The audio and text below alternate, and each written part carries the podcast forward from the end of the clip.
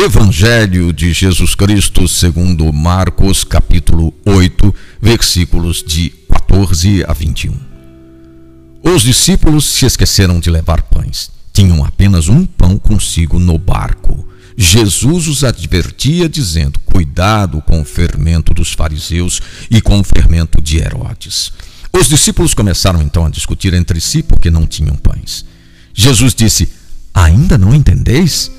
Tendo olhos, não enxergais, e tendo ouvidos, não ouvis, não vos lembrais, quando repartis cinco pães para cinco mil pessoas, quantos cestos recolhestes, cheios de pedaços? Doze, responderam eles. E quando repartis sete pães com quatro mil pessoas, quantos cestos recolhestes cheios de pedaços? Sete, responderam.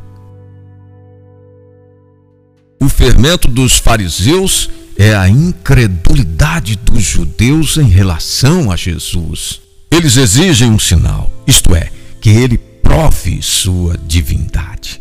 Os discípulos, no entanto, interpretam as palavras de Jesus em relação ao alimento que eles haviam esquecido. Jesus insiste em duas realidades: tendes ouvidos e não ouvis, e olhos e não vedes.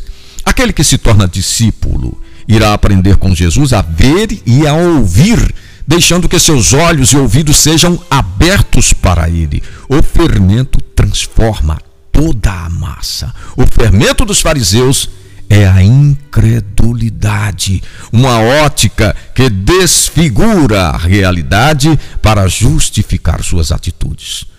No dia a dia, todos podemos assumir filtros que desfiguram a realidade quase sempre vemos nos outros nossas próprias deficiências. Proposta do dia: orar. Senhor, que eu possa ver tudo com bondade.